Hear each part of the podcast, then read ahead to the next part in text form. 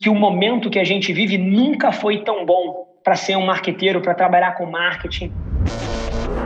Esse é o Nas Trincheiras. Principalmente porque nunca existiu tantas ferramentas, tantas opções e tanto lugar para a gente exercitar a nossa criatividade. Agora, a gente jogar o jogo moderno com as regras antigas tende a não funcionar muito bem. Agora, eu entendo as dinâmicas de uma grande companhia, é onde eu transito todo dia. E aqui, talvez, para acalmar corações de alguma forma, eu acho que os nossos clientes aqui talvez façam 20% das coisas que eu acho que eles deveriam estar fazendo. É, ninguém consegue colocar os 100% no mundo. Cara, as empresas elas precisam ir um pouco mais devagar. Mas essa é a recomendação. No final do dia, cara, testa com 5% do orçamento, testa com 10% do orçamento, testa com 3% do orçamento. E à medida que esse negócio vai ganhando tração, você vai substituindo um lado pelo outro e você tira a subjetividade dessa decisão.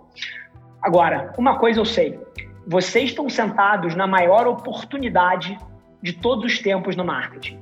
A gente vai olhar para trás daqui a 20 anos Assim como a, o, os americanos que chegaram nos Estados Unidos e, e, e, foram adentrando o território e fincando a sua bandeira e delimitando os seus terrenos, ou a época das capitanias hereditárias aqui e a expansão por meio do Brasil, onde as pessoas tomaram posse dos maiores real estates do planeta Terra ao longo do descobrimento, é essa a realidade que a gente vive. Você pega o que a gente fez com o Tinder, por exemplo, com a Anitta. Carnaval de 2020, é, a gente botou pela primeira vez na história o Tinder como uma das três marcas mais lembradas do carnaval.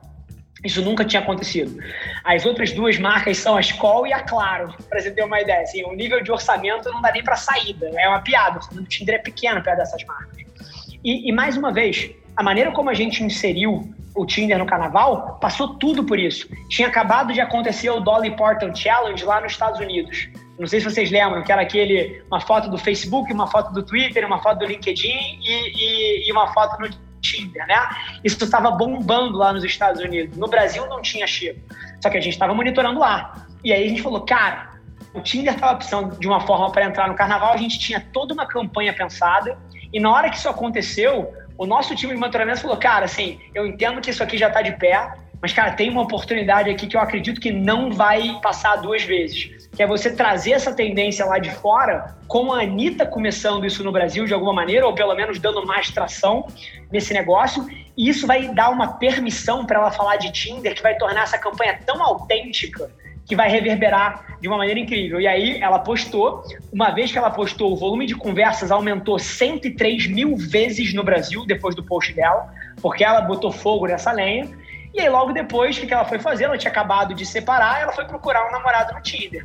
Cara, nunca na história o Tinder teve tanto download e reactivation. Mais uma vez, a campanha que nasceu em community management, cara. Campanha que nasceu em social listening.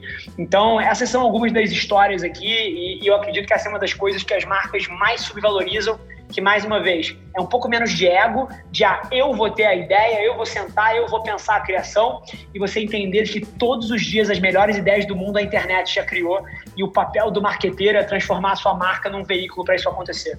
Olha que interessante, a ideia parece ótima, mas no final do dia, não sei se ela é boa. O que, que a gente faz? A gente tem que testar. E aqui tem um componente que tem um papel fundamental nesse teste de ideias, que é o Dark Social que é, por exemplo, você pega uma versão que é o que aqui no nosso processo a gente chama de MVP, que é feito por um creator, um entry-level job aqui de um creator mais júnior. Ele identifica uma tendência dessa, ele faz um MVP, é, que não exige muito HH de direção de arte, de pós-produção, de abrir câmera, etc. Ele, de fato, faz o que a gente chama de MVP. Ele passa para o time de mídia, o, time de mídia testa isso no Dark Social, isso não está postado em lugar nenhum. Em lugar nenhum e o time monitora como é que isso traciona, se cai bem, se as pessoas criticam, se elas engajam. E aí, uma vez que isso foi testado e tem alguma evidência que isso, foi, que isso deu certo, você amplifica um pouco o teste, você põe um pouquinho mais de dinheiro. E num período de três dias, você consegue testar uma ideia do MVP até evoluir nessa estratégia de mídia para deixar o seu ponto de vista um pouco mais assertivo, se vocês, por exemplo, deveriam entrar com um takeover de TikTok e trazer a Anitta nesse vídeo. Então você já testou a ideia no Dark Social, um lugar onde ninguém está vendo, a não ser quem foi impactado pela mídia. Isso não está em nenhum lugar físico. Se começar a ter uma repercussão errada, você tira essa campanha do ar na hora e o impacto foi limitado. Você testou em 700 pessoas, em 1.200 pessoas. Mas é, é um pouco disso você limita o alcance porque o seu objetivo nesse momento não é fomentar a conversa e gerar impacto, é testar a hipótese. Como é que as pessoas vão, vão reagir a isso daqui? Agora, o mais interessante é que isso tem que ser, isso, o time tem que ter autonomia para fazer isso. O mundo fantástico é quando a sua equipe faz isso sem você nem saber que eles fizeram. E eles mostraram esse MVP para mil pessoas não tem impacto nenhum na marca. No dia seguinte, as pessoas esquecem se vocês escolherem divulgar ou se a repercussão for negativa. E eles chegam para você já falando: olha só, a gente ouviu essa conversa, a gente criou esse MVP, rodamos um teste aqui, deu super certo. Puxa a map aí pra gente falar se a gente traz a Anitta num takeover do TikTok para falar disso. Ou qualquer coisa dessa natureza, né? Então, é, essa é um pouco a cabeça. E isso exige um pouco de autonomia e testes com risco limitado.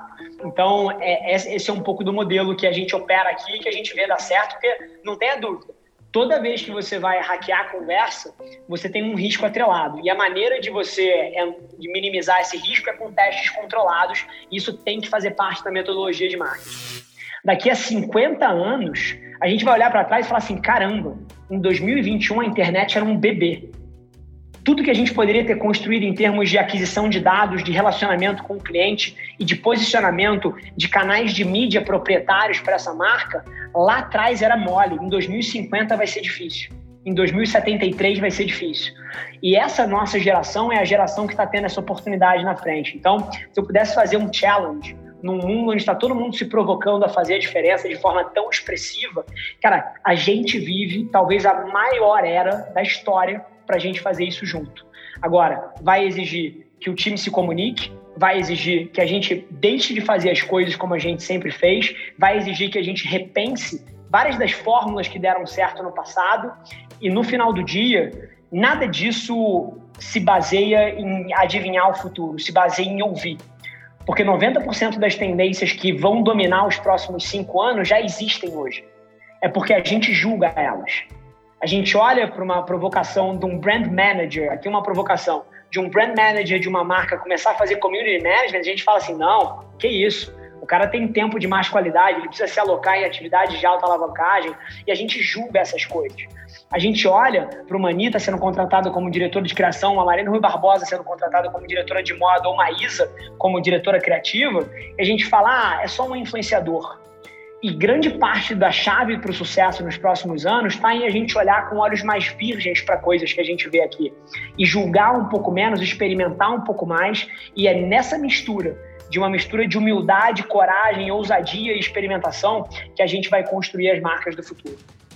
Esse foi mais um episódio da nossa experiência em áudio. E como eu já falei, eu adoraria saber que você está gostando do que a gente está compartilhando por aqui. Então não esquece, se você está tirando valor desse conteúdo, isso significar o um mundo para mim, que você tirasse um print da sua tela, postasse no Stories me marcando e aproveita para ir na sua plataforma favorita também e deixar um rating de cinco estrelas e um comentário lá, ajudando a gente a construir essa comunidade tão vibrante que move o Brasil para frente através do empreendedorismo e que fala desse Brasil que dá certo. É um prazer ter vocês comigo e a gente se vê vê no próximo episódio do podcast.